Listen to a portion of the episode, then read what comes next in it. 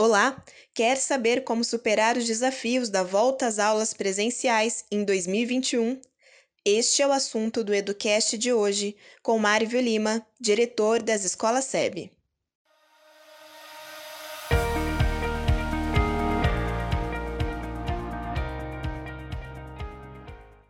Para falar dessa retomada, eu dividi em cinco pontos. O primeiro ponto que eu queria tocar com vocês é a proteção à saúde física.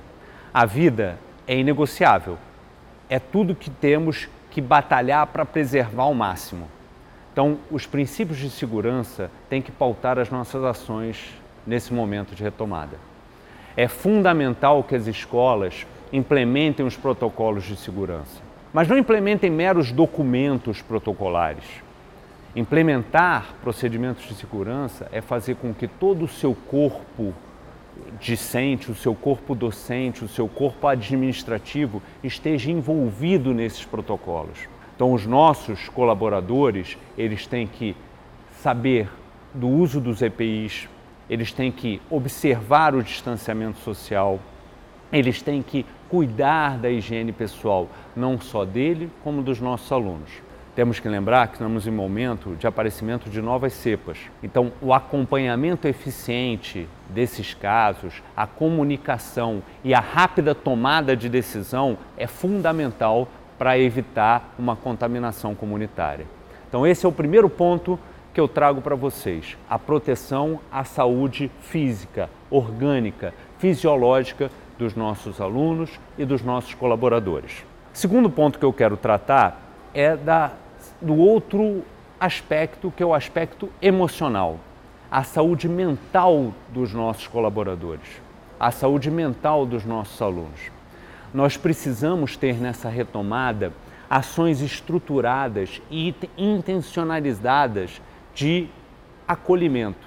E não é um acolhimento da boca para fora, é um acolhimento legítimo. Tudo é novo para todos nós, não só para os adultos, mas principalmente para as crianças. As crianças estão sofrendo com a perda, elas estão sofrendo com a angústia, elas estão sofrendo com isolamento social, com a privação de liberdade. Nós não sabemos ainda quais são os efeitos disso no futuro de nossas crianças. Então, a escola tem que estar muito preocupada com esse aspecto porque dentro disso você vai construir todo o aspecto cognitivo da criança. Então é importante que o acolhimento seja feito em um acolhimento de escuta, entender o que se passa na, na, na cabeça dessas crianças. Lembrar que essas crianças vêm de um, de um ambiente familiar, de um processo de isolamento junto às famílias. Famílias essas em que os pais também estão sofrendo com angústia, com depressão, com medo, então é importante, é papel da escola fazer esse acolhimento legítimo, uma escuta legítima e uma ajuda legítima desses, desses alunos. Então, espaços de diálogo, espaços de escuta que ajudem a minimizar esse momento em que eles estão passando. Tá? Isso é de extrema importância. Vamos falar um pouquinho agora sobre aprendizagem. Nós não sabemos os impactos do cenário pandêmico e do ensino remoto na aprendizagem dos nossos alunos. Nós não estávamos preparados em 2020 e temos que assumir que podemos ter gaps dentro do processo de aprendizagem. É de suma importância eleger o primeiro trimestre para diagnosticar o panorama série a série. Investir tempo e recurso em instrumentos diagnósticos de qualidade, isso a Conexia pode nos ajudar, para entender em que momento os nossos alunos estão do ponto de vista de aprendizagem. Dados sem destino não servem para nada. Precisamos diagnosticar e montar planos de ação que venham não mitigar, mas minimizar os efeitos da pandemia em relação à aprendizagem. Realinhamento de expectativas é muito importante. É um erro esperar que os nossos alunos tenham pleno conhecimento sobre os objetos de conhecimento que foram ministrados em 2020. Perguntas como: o que é essencial para a aquisição de conhecimento em cada série? Quais são os elementos de aprendizagem necessários sem os quais nossas crianças não podem progredir para o próximo ano? É hora de trabalharmos um currículo mais enxuto, mas de uma forma mais profunda, Lembre-se, o menos nesse momento é mais. Planejamento que nós fazíamos anual, agora nós temos a possibilidade de estender isso. Obviamente, excetuando o terceiro ano do ensino médio. Mas para as demais séries, nós não precisamos fazer um, um planejamento anual. A gente pode estender isso por dois, por três anos. Então é importante que as escolas se debrucem na questão do planejamento. O planejamento é fundamental nesse momento. Vamos falar agora sobre retomada no modelo híbrido. Precisamos entender, de fato, o que é ensino híbrido. O que a maioria das escolas fez em 2020 não foi ensino híbrido. Foi o que os Estados Unidos denominaram de ensino remoto emergencial. O que significa ensino remoto emergencial? Significa que fizemos o que foi possível no tempo que nós tínhamos. Só que para 2021 nós tivemos tempo para nos planejar, para nos programar. Sabíamos da realidade que nos esperava e tivemos as experiências colhidas no ano de 2020 para planejar a implantação do ensino híbrido em 2021. Eu, particularmente, não gosto do termo ensino híbrido, porque o que acontece na escola não é só sobre ensino. É sobre ensino, mas é principalmente sobre aprendizagem. O termo educação em modalidade híbrida me parece um termo mais adequado, ele sai um pouquinho do que a gente tinha na década de 80, que era ensino, ensino, ensino, e passa para o século 21, falando de aprendizagem. A grande diferença está no planejamento do professor. Quando o professor planeja o ensino, ele, ele se pergunta: o que, que eu vou ensinar? Quando o professor planeja a aprendizagem, ele se pergunta: o que, que o meu aluno tem que aprender? Parece a mesma coisa, mas é completamente diferente. E você traz o aluno para o centro do processo. Você traz o aluno para o que é importante, que é o aprendizagem. A educação em modalidade híbrida, ela não pode ser uma mera transposição do que se fazia antes da pandemia, do que se fazia no presencial, trazer o presencial para o online.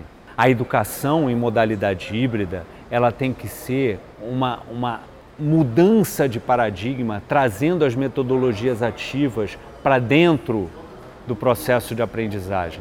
E para quem tem um pouco de dificuldade com metodologia ativa, eu indico o livro Ensino Híbrido, apesar de não gostar do título, né? mas ele é muito bom, é um livro da Lilian Basic e do Leandro Holanda. E por que, que ele é bom? Ele é bom porque ele traz a, a, as metodologias ativas na prática. Então, é, vale a leitura, tá? vale o aprofundamento. É importante que as escolas tenham a consciência de que os nossos professores não foram preparados para a modalidade híbrida. Então, é papel da escola formar esses professores. Por quê? Porque essa educação em modalidade híbrida, ela veio para ficar. Ela já é uma realidade. Com o passar da pandemia, nós não vamos voltar ao que fazíamos há dois anos atrás. Então é importante que a formação continuada dos nossos professores esteja na pauta de todas as escolas. Os professores têm que saber o que eles estão fazendo, eles têm que fazer com intencionalidade, eles têm que fazer de forma integradora. A modalidade híbrida nos dá a possibilidade de inovar é, é, na questão do, dos métodos e do uso de dados. É uma possibilidade única que nós temos em mãos. Então nós temos que treinar nossos professores para isso. Tá? Lembrar que, por meio das tecnologias disponibilizadas pela Conexia, a escola consegue algo que no presencial não é tão simples, que são os dados de performance, aproveitamento, engajamento dos nossos alunos. E esses dados, eles não precisam só ser usados pelo corpo gestor. Eles têm que ser principalmente usados pelo nosso professor. Para quê? Para fazer com que o processo de aprendizagem do nosso aluno seja ainda mais rico. E por fim, eu queria falar um pouquinho sobre a comunicação. É essencial o processo de comunicação ao longo desse ano letivo de 2021. E eu falo em comunicação não só com os nossos alunos, eu falo em comunicação com as nossas famílias, eu falo em comunicação com os nossos colaboradores, com os nossos professores. Todos têm que entender em que ponto eles estão inseridos dentro desse processo e o quão importante é esse ano de 2021. Nós temos um ano completamente diferente do ano que passou. Esse ano é um ano planejado. Então todos têm que entender o seu papel nesse planejamento. As famílias têm que saber que nós estamos diagnosticando os gaps dos seus filhos e que esses gaps vão ser sanados ao longo de 2021 ou ao longo de 2021, 2022, 2023. Isso é fundamental para que eles tenham segurança no processo de aprendizagem dos seus filhos e, ao mesmo tempo, traz para a escola um processo importante de retenção. Por quê? Porque o pai se sente seguro de que nós estamos trabalhando no que o seu filho precisa.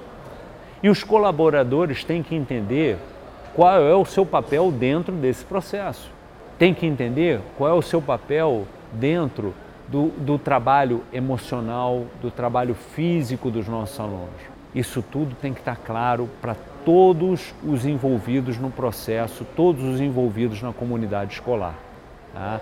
Então, atenção especial à comunicação é a última mensagem que eu quero deixar para vocês. Já falei bastante, quero deixar o meu abraço aí e o meu muito obrigado.